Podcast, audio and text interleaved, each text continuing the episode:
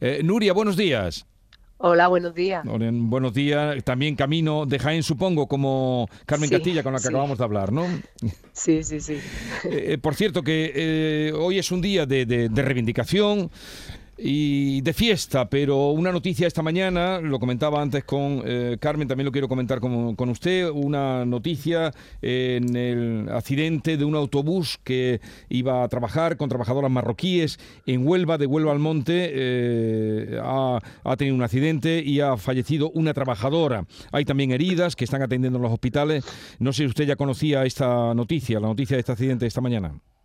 Pues la acabo de escuchar cuando iba, bueno, en la radio cuando habéis dado la noticia, iba escuchando el programa y, la verdad que es triste ver cómo cuando se va a trabajar se acaba perdiendo la vida, ¿no? Y se sufren estas situaciones. Yo creo que los sindicatos venimos denunciando y poniendo el foco en esta situación de la alta siniestralidad que estamos teniendo especialmente en Andalucía, donde cerramos el año pasado con 150 personas fallecidas como si tres autobuses se despeñaran por un terraplén y murieran todas, todas las personas. ¿no? Por desgracia esto ha vuelto a ocurrir y yo creo que es importante que tanto empresas como administraciones públicas como los trabajadores nos pongamos de lleno a trabajar para erradicar la siniestralidad en las empresas porque es posible.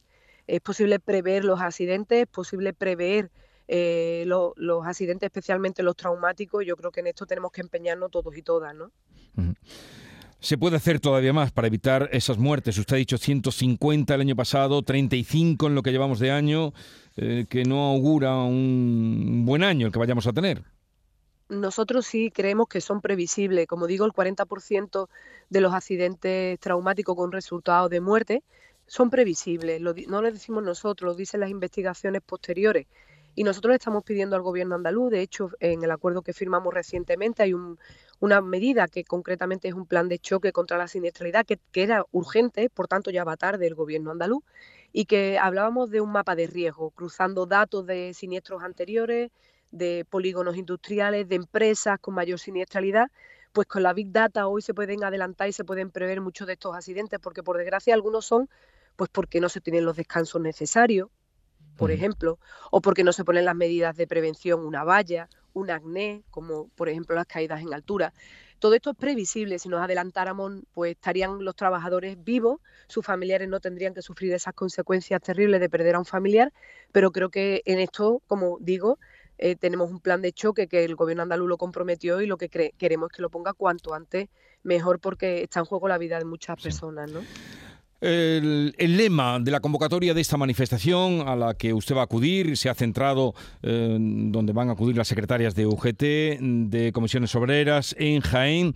Eh, el lema es subir salarios, bajar los precios, repartir beneficios.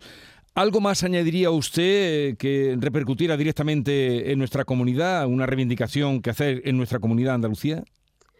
Bueno, nosotros estamos haciendo esa reivindicación porque permite repartir la riqueza que los trabajadores y las trabajadoras generamos con nuestro trabajo físico o nuestro trabajo intelectual. Yo creo que eh, durante la tertulia he escuchado que hay empresarios que asumen el riesgo, por supuesto.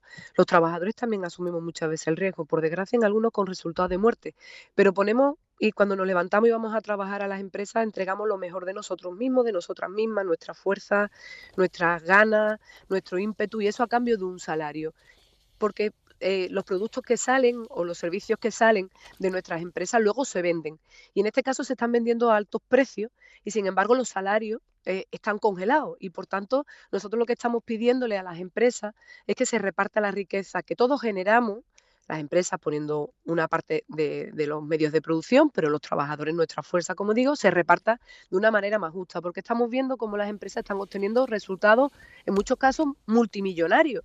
No lo decimos nosotras, ¿eh? lo dice el Banco de España, lo dice el Fondo Monetario Internacional, lo dice el Banco Central Europeo, y lo que queremos es repartir esa riqueza que todos contribuimos a generar de una forma mucho más equitativa, porque no olvidemos que los salarios son la gasolina de la economía. Si no hay salario, los trabajadores y las trabajadoras podemos adquirir menos bienes, menos servicios y al final también quien acaba pagando el pato, si me permite la expresión, pues son los pequeños autónomos, las pequeñas empresas, aquellos que sí que cumplen y que le han subido el sueldo a sus trabajadores y a sus trabajadoras para afrontar esta situación de crisis. Por tanto, estamos hablando de reparto de la riqueza, con las empresas que están obteniendo grandes beneficios, en una parte importante muchas empresas, y que están siendo injustas con sus trabajadores y con una parte importante del tejido productivo andaluz como son los autónomos, las cooperativas o las pequeñas y medianas empresas.